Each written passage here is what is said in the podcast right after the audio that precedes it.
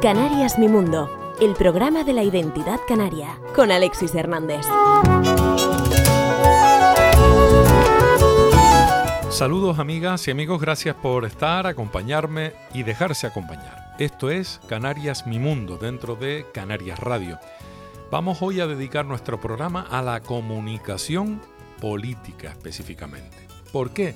Porque estamos a las puertas de una campaña electoral, de unas nuevas elecciones locales, autonómicas y también insulares, en el caso de las Islas Canarias, y eso requiere de nuestra atención, o por lo menos a mí me llama la atención el hecho de que comunicar de una u otra forma para un político o una política puede significar un resultado u otro.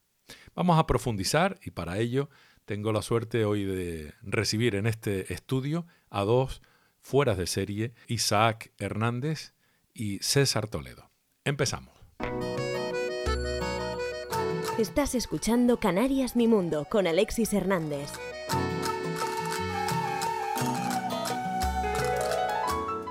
Tal y como les indicaba, estamos con eh, Isaac Hernández, consultor político, experto en comunicación y marketing político, y también con César Toledo, periodista, consultor de comunicación, experto en análisis del comportamiento no verbal. Eh, por cierto, ambos con un reconocimiento internacional que me parece que merece la pena reseñar. Ganador en el caso de Isaac del Napolitan Victory Awards de 2022 en la categoría de neuropolítica y aplicación de la tecnología a la comunicación política. Y en el caso de César Toledo, ganó un premio al mejor blog político del año en el año 2017. Gracias por estar aquí. Bienvenido. Gracias a ti. Bueno, vengo con la intención, la firme intención de hablar de comunicación primero, y de comunicación política a continuación, que no sé si se podría diferenciar en, algunos aspectos la política del resto de la comunicación. ¿Cómo lo ves, Isaac?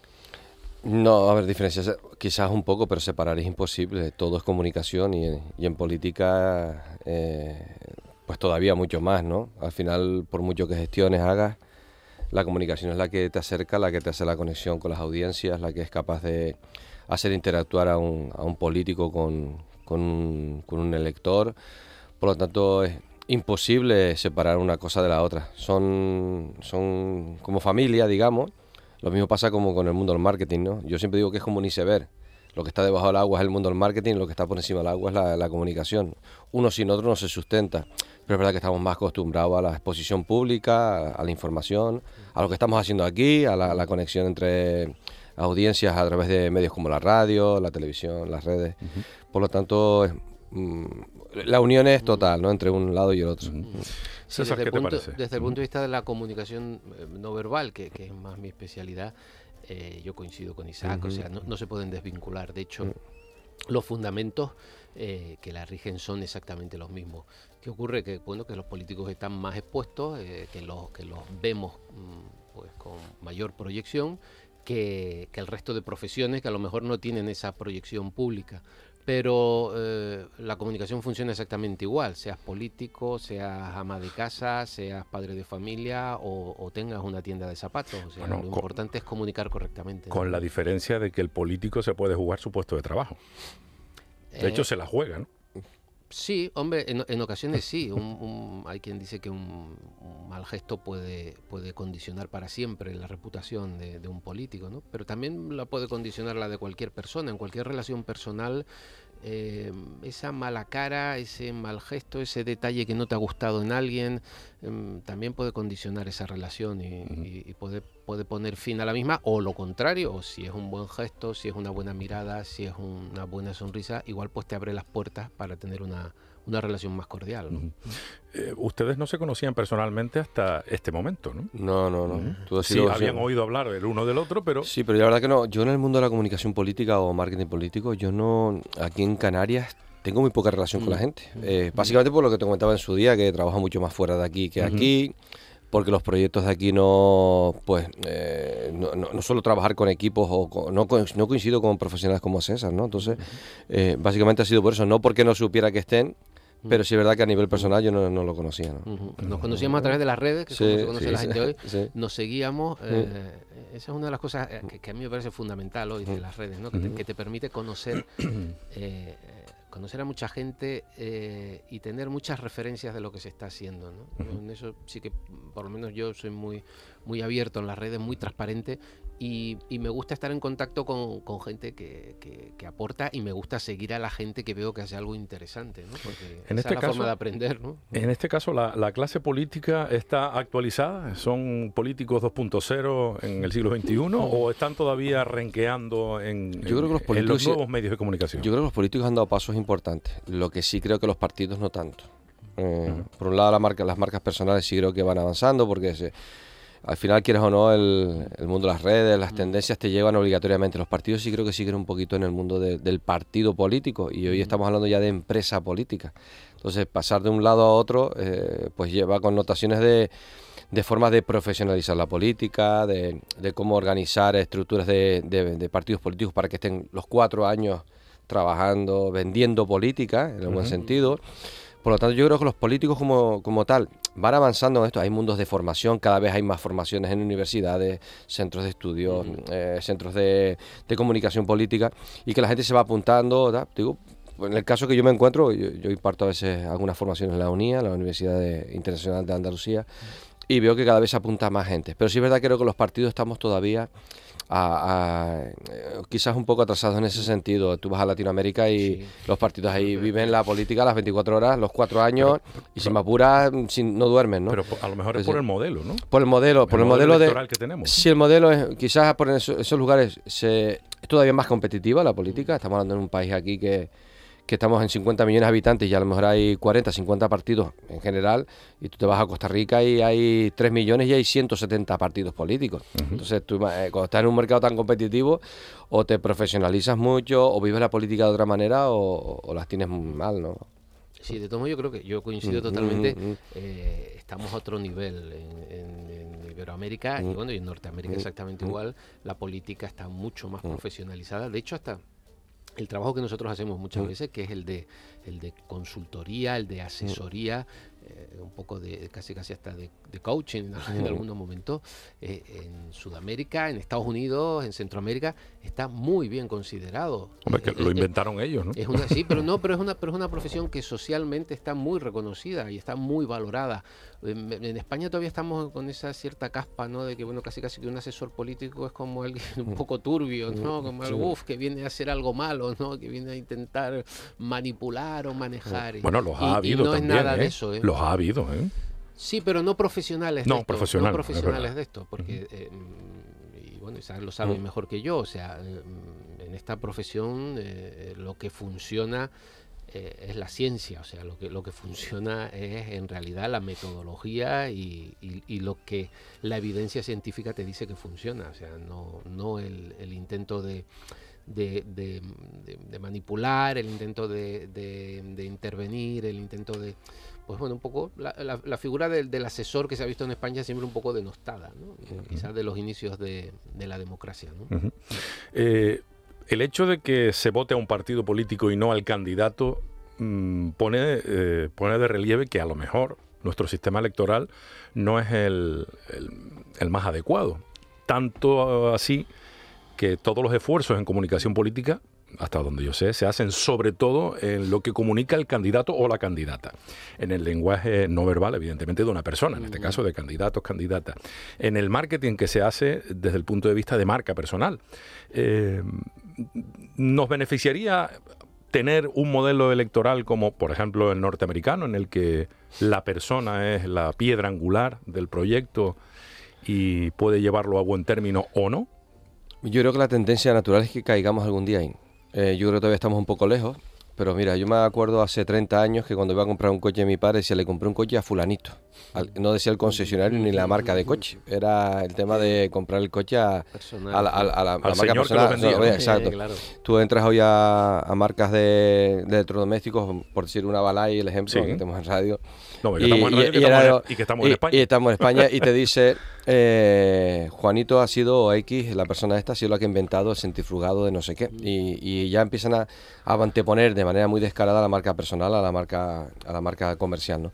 Pues lo mismo va a pasar, yo creo que tarde o temprano en la política, que al final aparezcan listas abiertas, aparezcan eh, otro tipo de sistemas electorales por una tendencia que, obligatoriamente nos va a llevar ahí. Yo no, no sé si lo veremos, pero sí creo que la tendencia es que, el sistema político, o sea, el sistema electoral vaya a, votar mucho más a la marca personal o que puedas tú escoger de diferentes partidos y hagas tú las combinaciones. Y, es que tiene una, lógica también aplastante. Mm, las participaciones, las tensiones son enormes en, los ciclos electorales. Eh, estás hablando de que en el mundo municipal están hablando de un 40% de abstención, 50% de gente que no va a votar en un pueblo. Y es por ese desapego que hay con las marcas, lo que decía antes César, ¿no? Ese, aire casposillo de reticentes a marcas políticas, ¿no? Por eso los partidos, las siglas políticas, las siglas cada vez, cada vez las van escondiendo más, tú ves al, mundo nacional, sí, que las van ocultando más, y, y es porque eh, todo lo que conlleva una marca política, pues tiene un San Benito colgado desde hace años, ¿no? Eh, de, que, de que al igual las marcas, eh, digamos, separan un poquito la, a, la ciudadanía del político, ¿no? Quizás por ahí, con esa, por ese cúmulo de, condicionantes, tarde o temprano, yo creo que caeremos en, un, en otro sistema de elecciones. Se busca la figura del líder. Sí, se busca la figura del líder. Lo que pasa es que en España todavía estamos en esa en ese híbrido de que, bueno, vale, se, fomenta la figura del líder, pero luego lo que hay detrás es un aparato que, tiene que obedecer y que tiene que seguir las normas y las reglas a rajatabla, con lo cual esa, esa cierta eh, apertura, libertad que tú planteabas de, pues, de listas abiertas, de, de, tener capacidad de elegir a tu representante, de poder exigirle luego a tu representante el resultado del trabajo que le has encargado, pues todo eso todavía en España está un poco en pañales en países donde hay listas abiertas, pues funciona un poco mejor, pero yo creo que incluso hasta esas listas abiertas tendrán que seguir evolucionando. O sea, hoy tenemos sistemas de, comunicación y sistemas de participación en la sociedad, eh, pues con la digitalización, que, son inmediatos, que son directos, eh, que, cualquiera puede participar de cualquier debate, cualquiera puede participar de cualquier actividad, cualquiera puede asociarse a cualquier otra persona y cualquiera puede pedir responsabilidades en cualquier momento, pero simplemente con un WhatsApp, ¿no? Entonces, eh, el formato de, eh, la política eh, tal y como la estamos entendiendo, que bueno, que, viene heredada de, siglos, yo creo que más pronto que tarde tendrá que evolucionar hacia otro tipo de representación más directa, de que la gente elija más directamente a sus representantes y de que pueda exigirles a esos mismos representantes unos resultados más inmediatos porque mm, yo creo que parte de la desconexión que hay hoy en la clase política, lo comentaba Isaac, es precisamente esa. O sea, yo voto ahora y hasta dentro de cuatro años no, no puedo volver a hacer absolutamente nada con mi voto.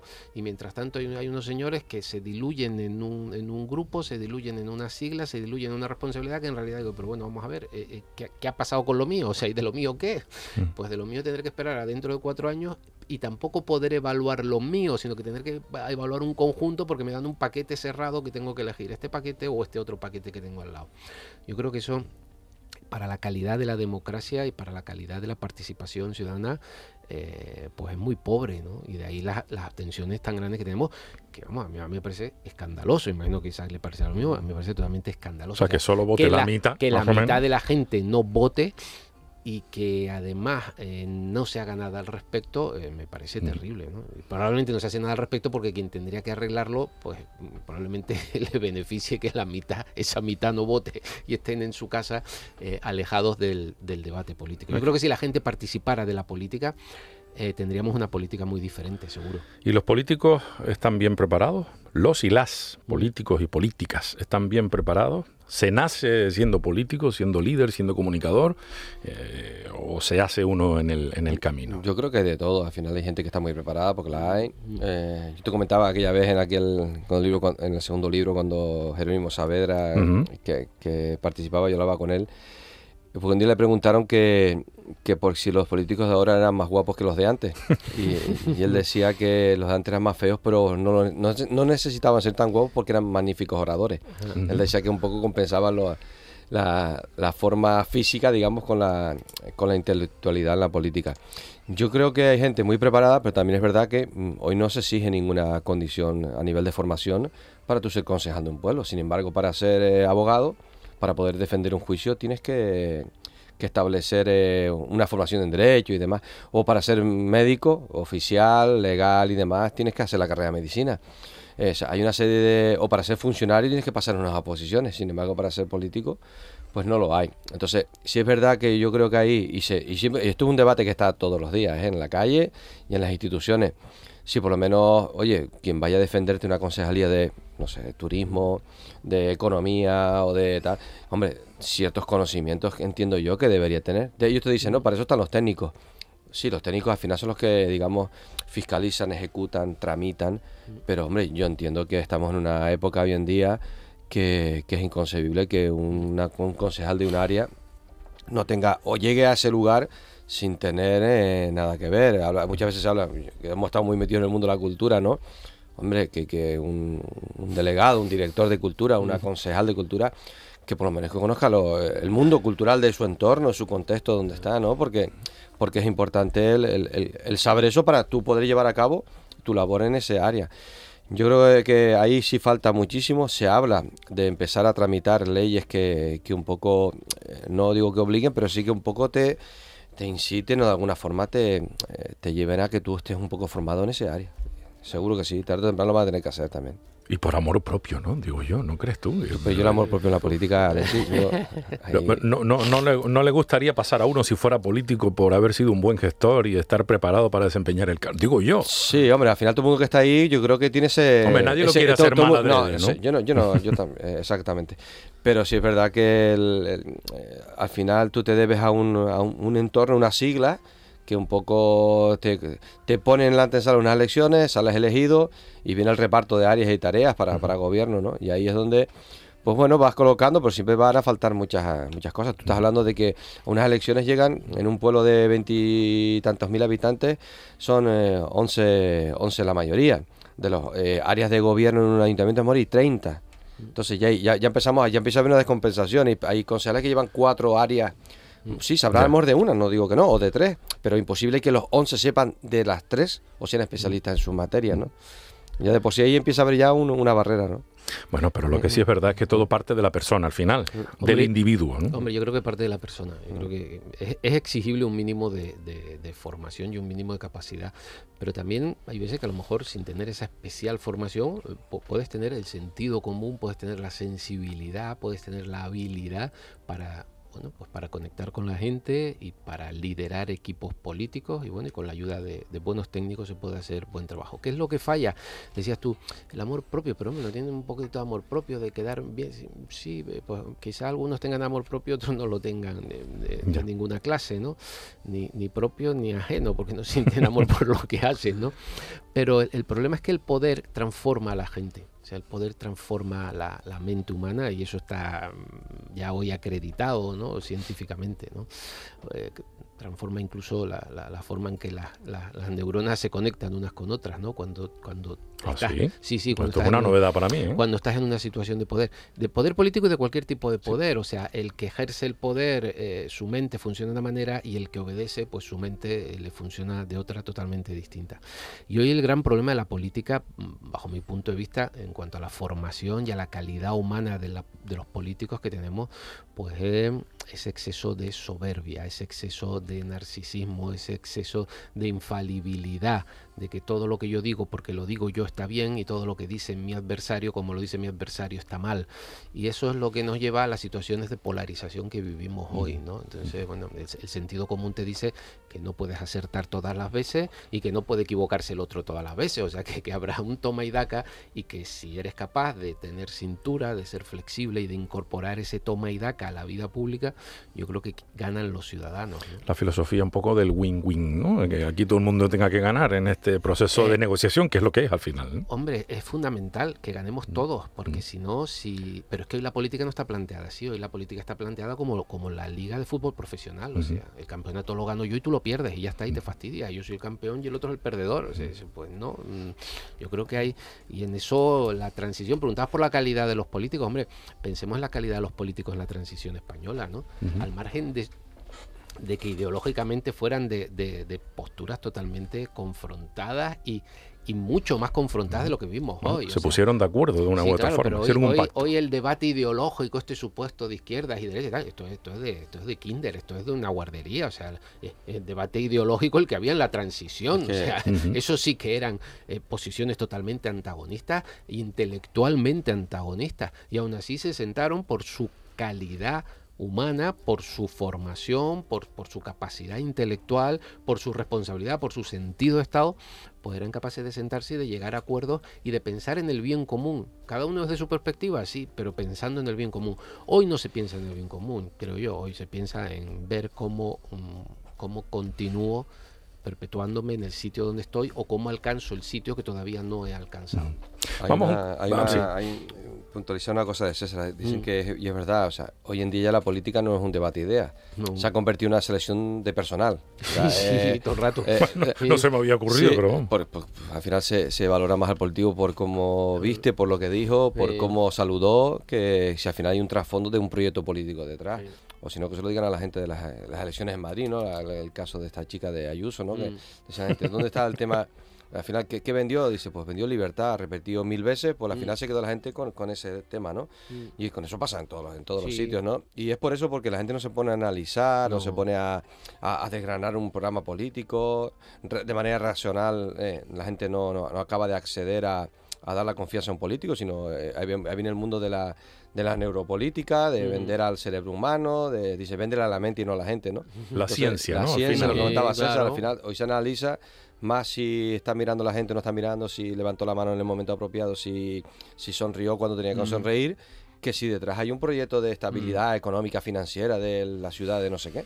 Entonces, cuando estás en ese lugar, y, de ahí viene la, eh, esa, esa, digamos, digamos conclusión de que dice que las elecciones que ya no se ganan ni en la ni en, ni en la calle ni en los medios, ¿no? sino en, la mente del votante.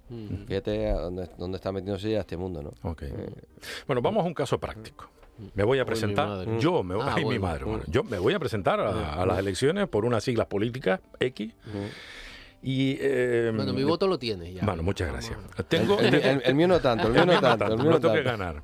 La pregunta es la siguiente. Estoy me voy a presentar tanto a las municipales como a las insulares como a las autonómicas. O sea, voy a un ayuntamiento, voy al cabildo y voy al gobierno autonómico. Vamos no a suponer. dejar nada. ¿eh? No voy a dejar nada para nada. Y las estatales porque, bueno, salvo que se adelante. Ah, ah, bromas aparte. Imaginemos que estoy en, ese, en esa tesitura. Mi campaña política, primero, debería centrarla en ciertos aspectos en función de a dónde voy a hacer política, finalmente si salgo elegido. Es decir, la campaña se prepara pensando en unas municipales, en unas insulares, a un cabildo sería en este caso, eh, o al gobierno regional de distinta manera, o al final todo vale, café para todos. Yo creo que no, yo básicamente porque son tres contextos totalmente diferentes.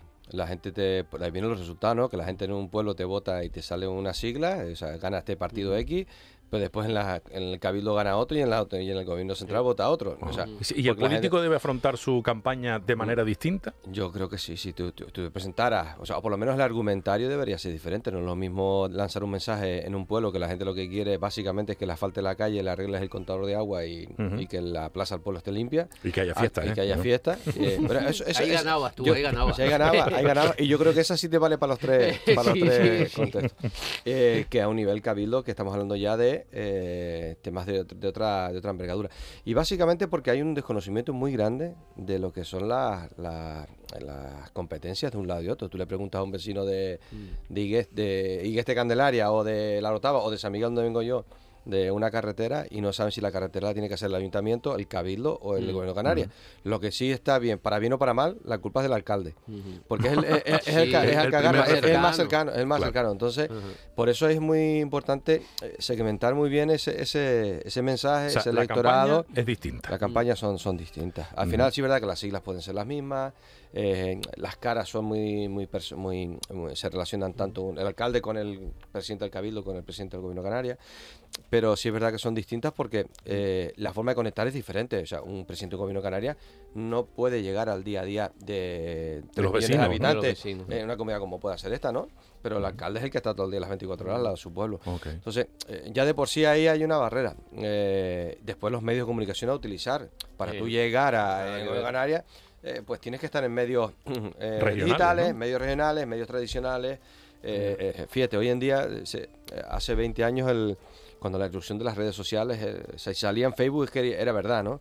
Hoy en día las redes sociales han pasado al quinto lugar de credibilidad, están boca a boca, televisión, radio, prensa. Este entorno tiene mucha más autoridad a la hora de encontrar un mensaje que una red social. Por lo tanto, yo ya tengo que de por ahí eh, yo lo enfocaría de manera muy diferente. Y en el caso personal, César, la candidatura debe afrontarla de la misma manera. Ya no estoy hablando de programa político y de, los medios a utilizar, de la parte exclusivamente casi de marketing.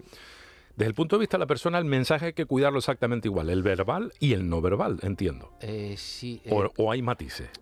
no, lo, importante es que eh, es difícil eh, jugar en, tres ligas al mismo tiempo. Es difícil mm. porque bueno, vamos a suponer que somos tres personas. Venga, cada uno de nosotros es una. Porque no, te lo digo, se, puede hacer y de hecho hay casos.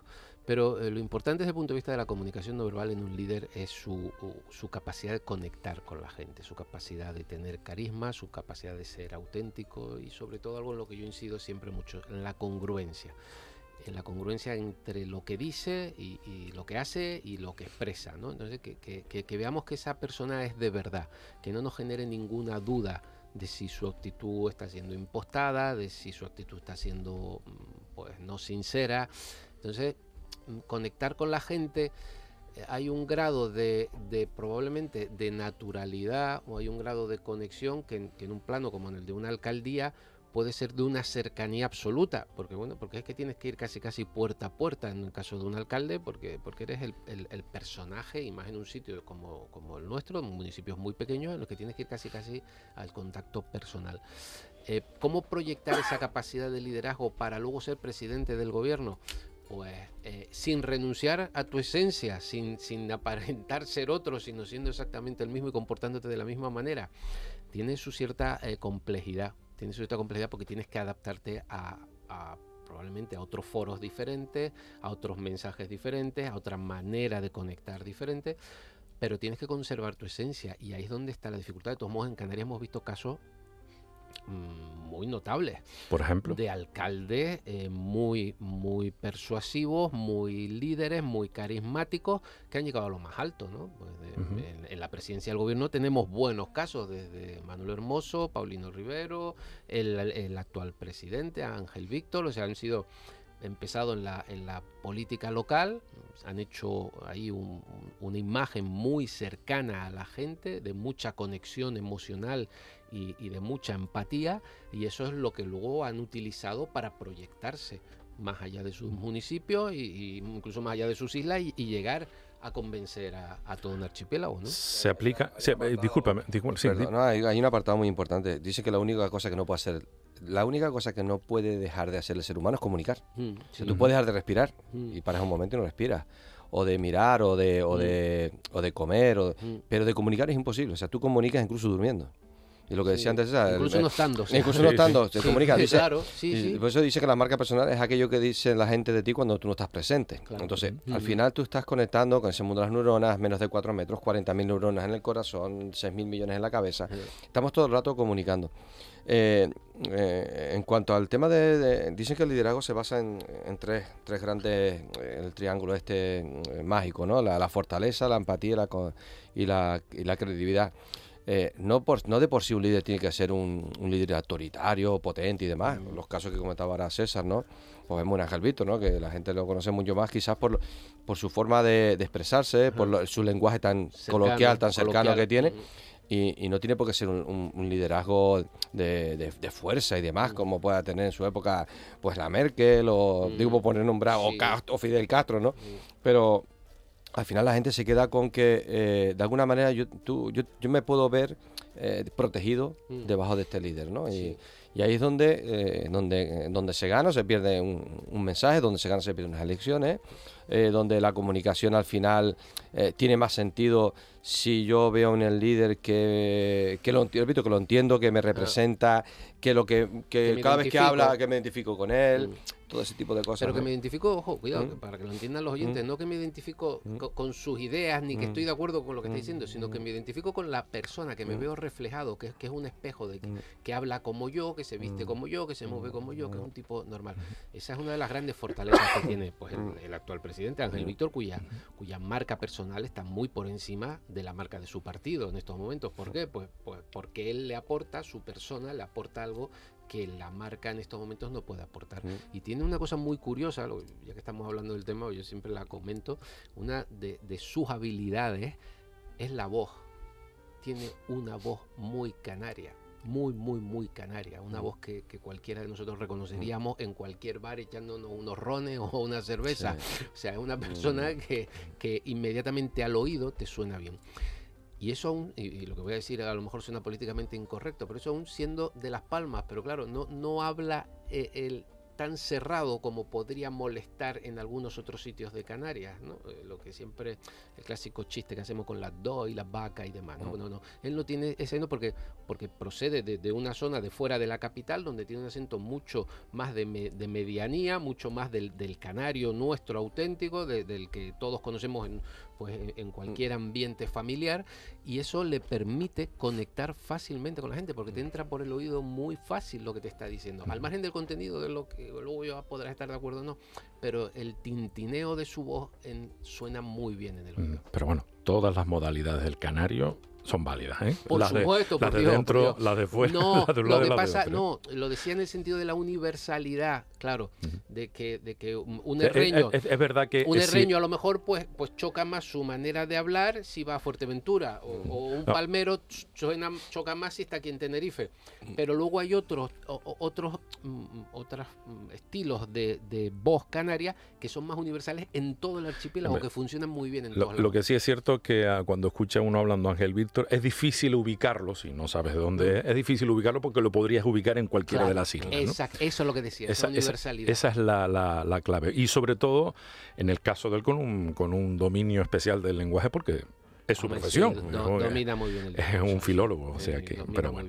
Eh, sobre el mensaje, eh, me queda claro que sobre la persona, ser de verdad mm. es lo que puede marcar la diferencia en un momento determinado, mm. en positivo y en negativo. negativo claro. Porque mm. a veces te puedes quedar, dicho mal y pronto, con el culo al aire, eh, porque hay algunas verdades que públicamente no, no debes reconocer. Pero Sí, fíjate el caso, hay, hay casos, para, que, para mí, por lo menos es una opinión personal, con mi experiencia, lo importante que es la congruencia y lo importante que es ser auténtico.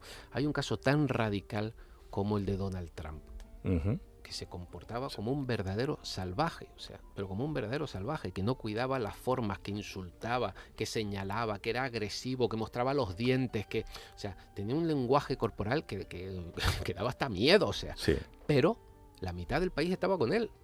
¿Por qué? Pues porque la mitad del país estaba en, esa conexión en ese momento y les parecía un líder que conectaba con lo que ellos estaban sintiendo en ese momento. A los demás a lo mejor pues, nos puede parecer una barbaridad, o nos puede parecer una persona agresiva, nos puede parecer una persona intolerante, excluyente, ¿vale? Todo pero todos esos son conceptos políticos. Pero el valor emocional que tiene es que sus electores lo veían como uno de ellos como uno de ellos. O por lo menos la mayoría de los electores, ¿no? O por, no, digo los que le votaban a él. fueron a votar. Los que le fueron a votar, pues, pues lo veían como uno de ellos, porque lo veían auténtico. Eh, desde luego, ser, ser de verdad es lo que te puede llevar al éxito si es que llega, y al fracaso también, si es que también llega, eso es cierto, ¿no? Y en cuanto al contenido del mensaje, no sé si yo me equivoco, pero ustedes recuerdan a Van Gaal, ¿no? El, que fue entrenador de, bueno, es el, el actual seleccionador de, Países Bajos, ¿no? de Holanda. Y en su momento, cuando aprendió a hablar español, siendo entrenador del Fútbol Club Barcelona, él siempre decía aquello de, refiriéndose a los periodistas, todo negativo, nada positivo. ¿no? En el caso de los políticos, tengo la sensación de que es justo al contrario. Todo positivo, nada negativo. ¿Qué hay de la autocrítica en nuestra clase política? ¿Cómo debe afrontar la autocrítica una persona que se dedique a la política? Mira, yo creo que hay grandes misterios en la humanidad. Una de ellas dice que una de ellas él dice que la inteligencia de los delfines, que se sabe que está, pero no ha sido mostrada, ¿no? Y la otra lo que tú estás comentando. Eh, lo digo porque eh, eh, ser autocrítico en política, lo primero que te va a conllevar es que tu propia prole de alrededor ya no esté de acuerdo, por lo tanto, ya tienes un problema por ahí. si eres autocrítico, tenemos la, el pensamiento en política de que eso me puede restar votos. Eh, yo recuerdo durante el COVID, cuando en la Asamblea de Madrid aquella chica del, de Podemos, digamos, dio la dio el apoyo a, lo que se estaba, mm, eh, eh, digamos, debatiendo en, el, Congreso de Madrid. Podemos, Podemos al Partido Popular. aquello y, y, salió en todos los medios nacionales como tal. ¿Por qué? Porque somos una sociedad de prejuicios. Mm. Entonces estamos acostumbrados a, esa crispación, al mal rollo, mm. al, chisme, mm. al, imagínate en Canarias, ¿no? que son muy de los rumores, al que, a quien le dijo algo mal, eh, tal. ¿Y qué pasa? Eso como que está extrapolado a la política. Yo creo que aquel político que llegue el momento que dé un paso y que por encima de lo que me indica el partido, las siglas, mi entorno, y si una cosa está mal, aunque sea de otras siglas políticas, yo lo diga, o si está bien, también lo diga, ese, ese político va pues, a tener esa, esa congruencia que está comentando César. Pasa, el precio que se paga ahora mismo por eso, eh, pues imagínate, hoy venía escuchando yo la radio cuando el, el 11 el 11M aquel de famoso de Madrid, ¿no? Cuando cuando yo no puedo perder el voto y voy a decir que es ETA, ¿no? Cuando hizo el Partido Popular. Estamos hablando de los atentados. Los atentados de, Atocha, decía pero que sabiendo, o cómo, pero es que yo tenía unas lecciones a tres días vista, ¿no? Entonces, claro, mi, mi, mi cuerpo, mi, mi, mi, mente me pedía una cosa, pero mi, entre comillas, mi obligación partidista me, decía otra. Y ahí chocaba, chocaba una cosa con la otra.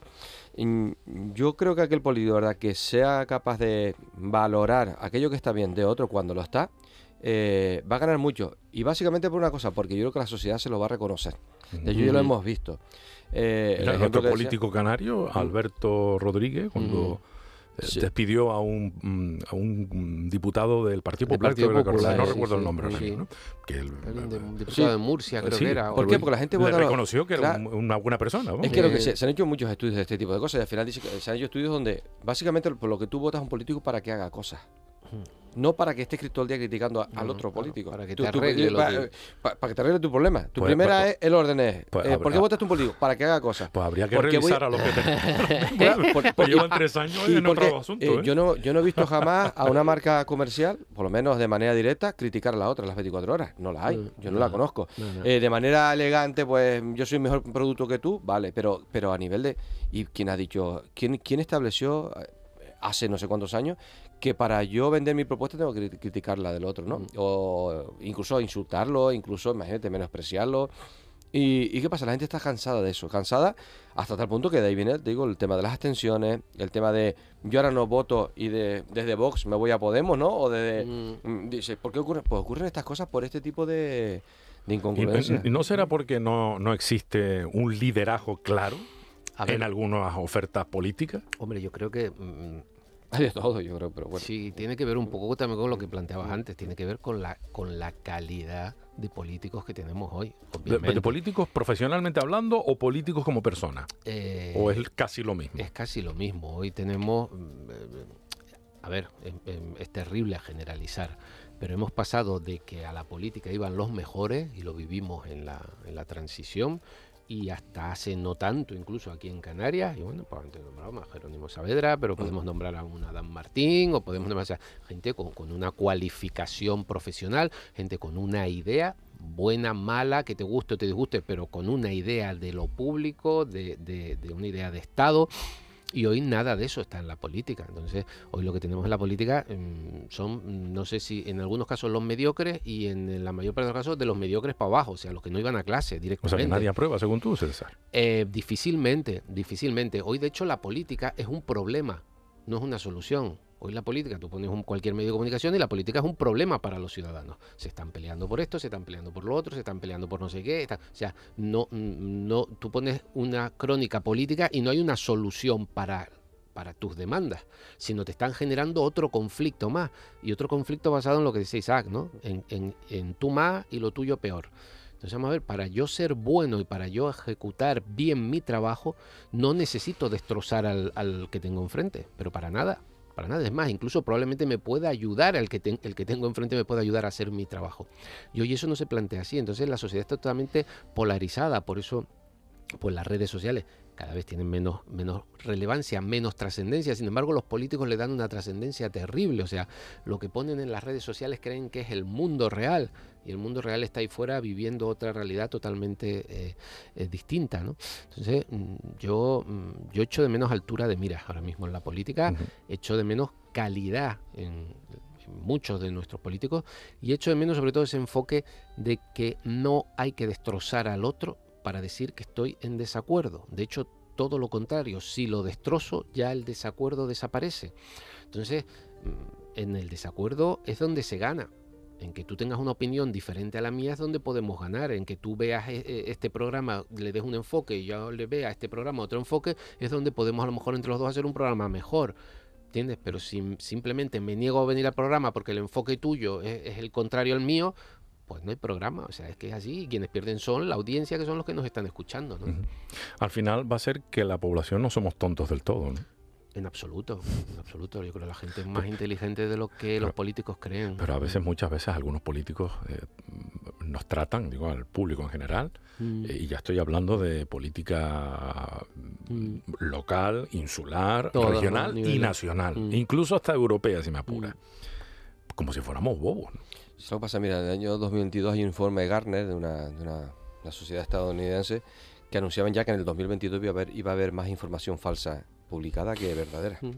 o sea, tú cuentas con ese caldo cultivo. O sea, hay más información falsa que verdadera en los medios. Bueno, en los medios, en, los medios o, en... No, no, todo, en todo, en general, ¿eh? Incluso los oficiales. En los oficiales digitales, claro, eh, tal, porque, eh, claro, mm, la gente no lee, la gente asocia. La gente se mm. queda con, un titular o poco más.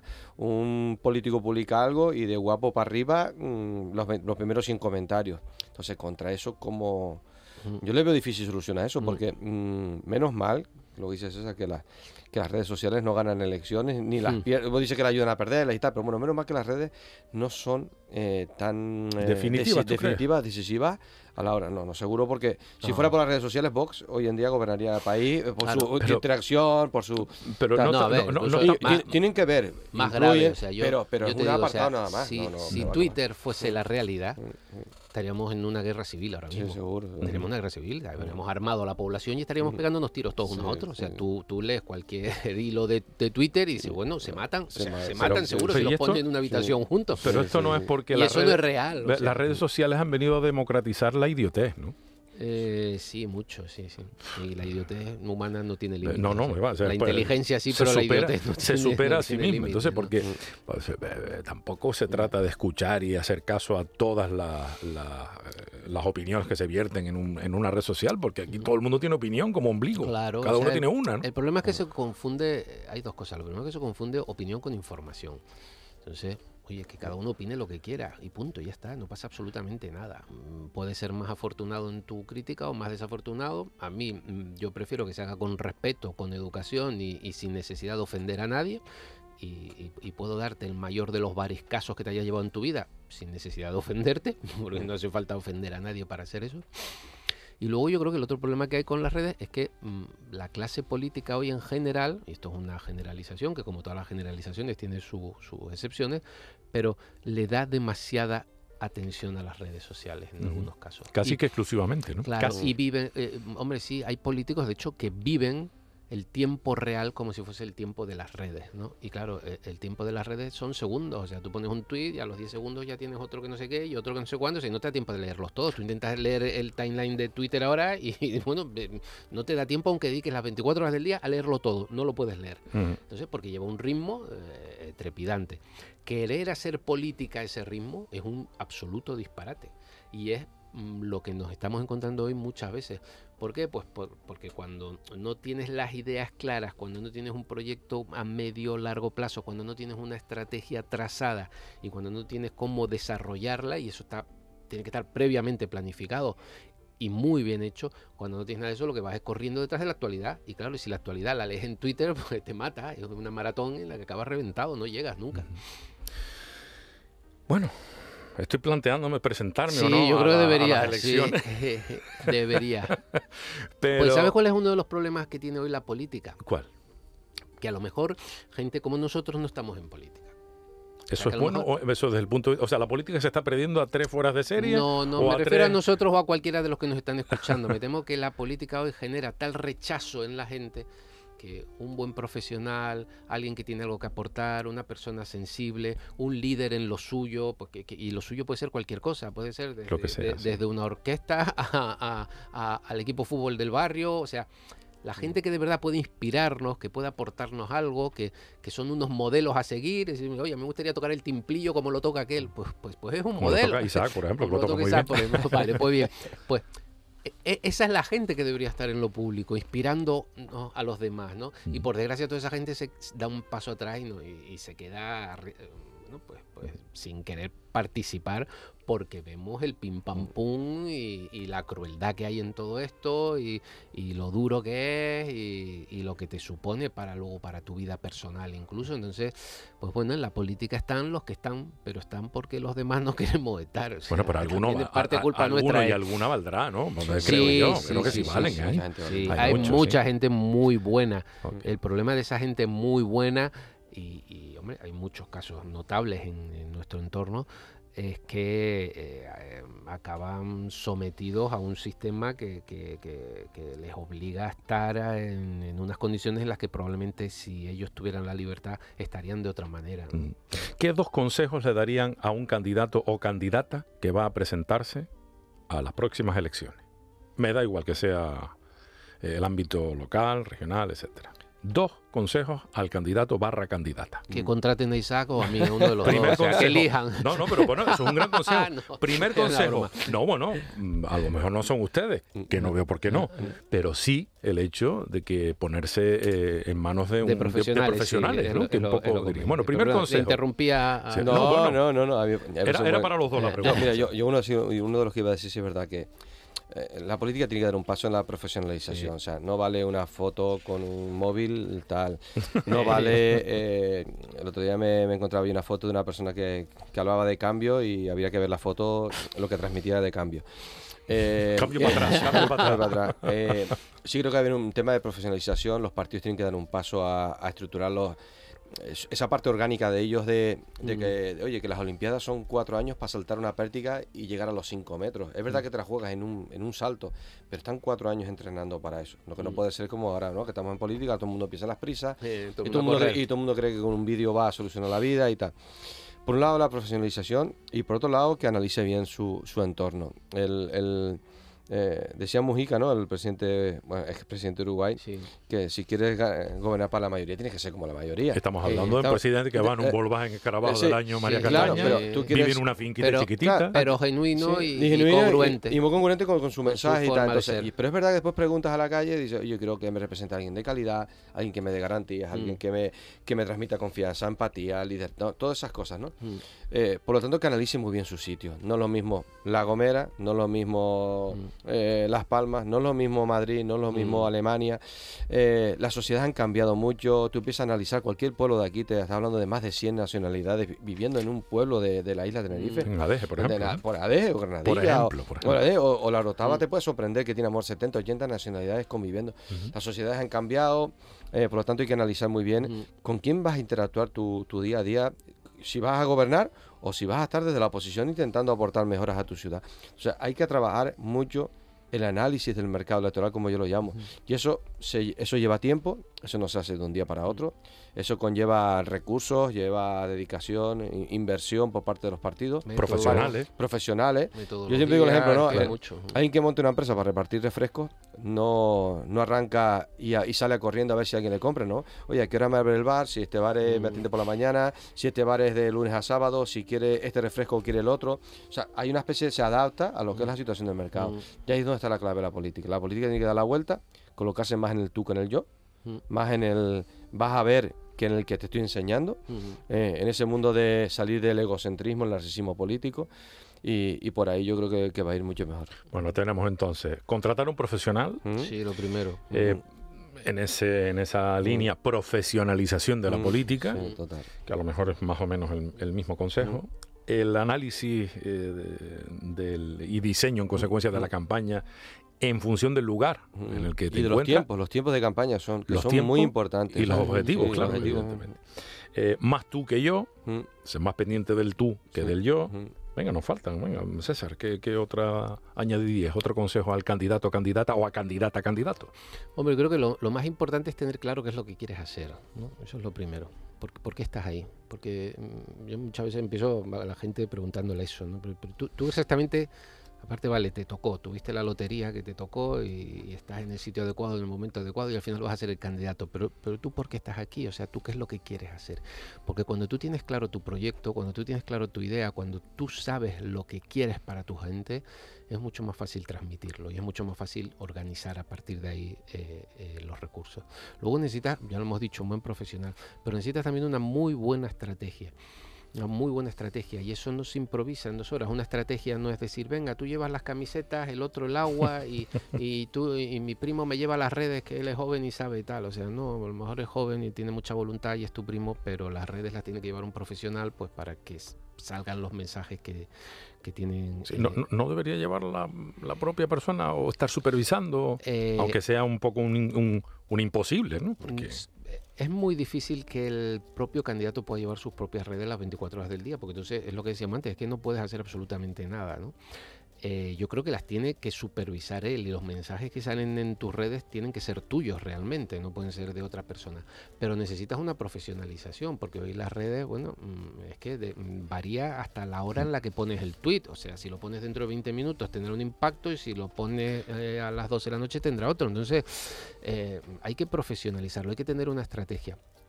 Y a mí, en campaña, yo siempre el consejo que más doy es consigue una buena estrategia, convéncete de esa estrategia. A ti mismo. Sí, para empezar. Convéncete de esa estrategia y ejecútala hasta el final. Porque lo peor que ocurre en una campaña electoral, y eso lo sabe perfectamente, es los tropezones por el camino y los cambios de ruta. y los cambios de ruta, ¿no? Entonces ahora, fíjate lo que dijo no sé quién, pues ahora nosotros le vamos a... Pues sí, sí, pero es que lo que ha dicho no sé quién no tiene nada que ver con nuestro mensaje y nosotros estamos intentando vender un mensaje y tú estás intentando vender una imagen y tú estás intentando proyectar un producto, un producto concreto que es este, que está definido previamente. Todo lo que sea mm, desviarte de, de, eso, desviar la atención, desviar los recursos, desviar la, incluso hasta la energía que le pones a ello, eh, hace que pierdas posibilidades de llegar al, éxito. ¿no? Eh, yo creo que el que, el que se presenta a unas elecciones tiene que tener muy claro por qué lo hace, tiene que tener muy clara su estrategia, dejarse asesorar bien por buenos profesionales y tirar para adelante y que Dios reparta suerte. y ser de verdad. Hombre, por supuesto, eso es lo primero. Con es el punto de partida. Con, eso, con eso contamos. Hasta donde se pueda ser de verdad, ¿no? Digo yo. O ser de verdad. no, yo creo que hay que ser de verdad siempre. Cuando, y cuando eh, ser de verdad eh, pueda causarte un problema, eh, pues tienes que afrontarlo. Tienes que afrontarlo con transparencia con la gente. e ir a otro profesional. Es muy difícil, porque es muy difícil. al final dice, yo siempre digo, yo siempre arranco las formaciones con una frase que dice que la gente no quiere lavadoras, quiere ropa limpia. Exactamente, sí, muy bueno. Y, y, al final eso si lo llevas a, es todo el resumen de todo eso, ¿no? Porque eh, eh, la gente tiene otras problemáticas, mm. vive en otro mundo, dedica un 5% de su día a la política, el 95% a llevar al, colegio, mm. tengo que ir a trabajar, tengo que hacer mil cosas, ¿no? Y y es muy difícil porque al final también el día a día te lleva, te mata, queremos hacer demasiadas cosas, 50.000 mm. actos en un lugar, eh, tengo que ir a los medios, tengo... Y al final, yo tenía un, jefe de una empresa que me, decía decir que con una hija solo se puede tener un yerno y queremos tener 20. Eh, en la política quieren tener 20 o 50. Si te y yo creo que al final, mensajes políticos que transmitan mensajes más de serenidad, más tranquilidad. Necesitamos un poquito bajar el, el, el, las revoluciones, en todo.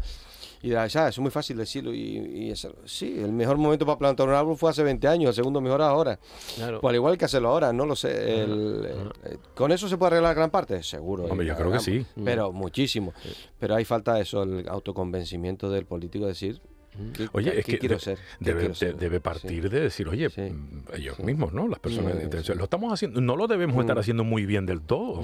¿Qué podemos mejorar? Como digo yo, es, lo que yo intentaría hacer, porque es lo que mm. hacemos todos en, nuestro, en nuestra profesión. La gente tiene que grabarte un vídeo y va, la gente se graba un vídeo. Yo estoy mandando a mí uno de un, señor de Extremadura y el hombre estaba callado todo el rato mirando para abajo, ¿no? Entonces, en el vídeo, dice. En el vídeo, un, un, diputado, un congreso. Entonces, pero lo mismo tenía la cremallera abierta, el hombre no, o sea, al, igual, al igual. Ves estas cosas, dice, pues, y todavía ocurre esto. Es que es así hoy, por desgracia, eh, hay mucho intrusismo en, esta profesión y por desgracia... En la profesión de ustedes me refiero, ¿no? no, la de y, en la, tuya. En la tuya, en la de todos, pero bueno.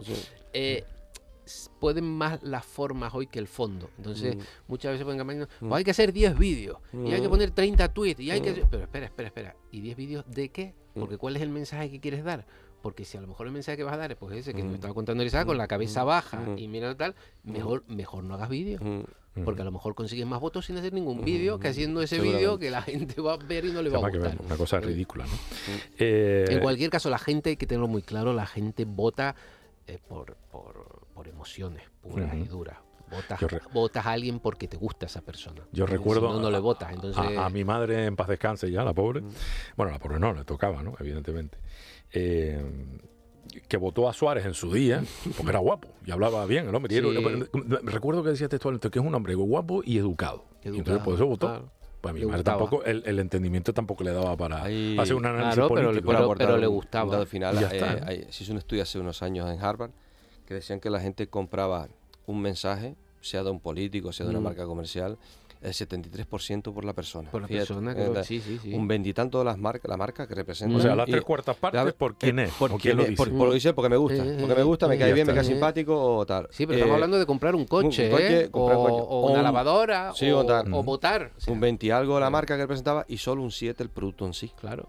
O sea, tú puedes crear un coche maravilloso, pues el que te atiende, mala leche no lo acabas no comprando. lo compras. Le coge manía a la marca. Le coge manía, exacto. Sí, sí, eso ocurre. Pero si te gusta la persona que te lo está vendiendo, si te lo vende de la manera adecuada, si conectas, si estableces ese vínculo afectivo, emocional, que es el que hace que te fíes de esa persona, pues le compras el coche. Y a lo mejor tú, tú estabas pensando en otro coche totalmente distinto, pero y, ni te habías imaginado que te comprarías esa marca, pero la compras. Más que comprar el producto, compras, compras a la persona. O sea, compras lo que te, la, la, experiencia que te proporciona esa persona. Pues bueno, pues eh, a buenos entendedores, pocas palabras bastan. Lo digo por todos los que puedan estar escuchando este mensaje y les pueda ser útil, que, que me imagino que es a todos los que escuchamos, entre los que me incluyo. Eh, únicamente me falta, primero, agradecerles el hecho de que hayan compartido este tiempo, este conocimiento, esta experiencia con, un servidor y con todos los que están escuchando. Y, eh, abrirles las puertas y las ventanas a todas las personas que quieran contactar con ustedes, recordándoles que en el caso de Isaac Hernández, eh, pueden acceder a través de isaachernandez.es así de sencillo. Y en el caso de César Toledo, en análisisnoverbal.com. Análisisnoverbal.com. En cualquiera de los dos casos, si ustedes escriben Isaac Hernández o César Toledo y ponen después política, ya se encarga. La inteligencia artificial ya se encarga de, y los algoritmos ya se encargan de ponerlos en contacto. Un placer, de verdad. He aprendido muchísimo, lo he disfrutado y deberíamos repetirlo. Mm, si les apetece un día, el próximo día, por portarse también, les voy a traer hasta un café. después de las elecciones lo repetimos y ver cómo, cómo ha funcionado. Sí, ah, porque hasta entonces van a tener mucho trabajo, espero. espero sí, Seguro que sí. Muchísimas gracias. Muchas gracias a usted y a la cadena, como siempre, y a los oyentes. Y a ustedes, señores, mi deseo de salud, felicidad y mi agradecimiento por haber elegido una vez más Canarias Mi Mundo en Canarias Radio. Estás escuchando Canarias Mi Mundo con Alexis Hernández.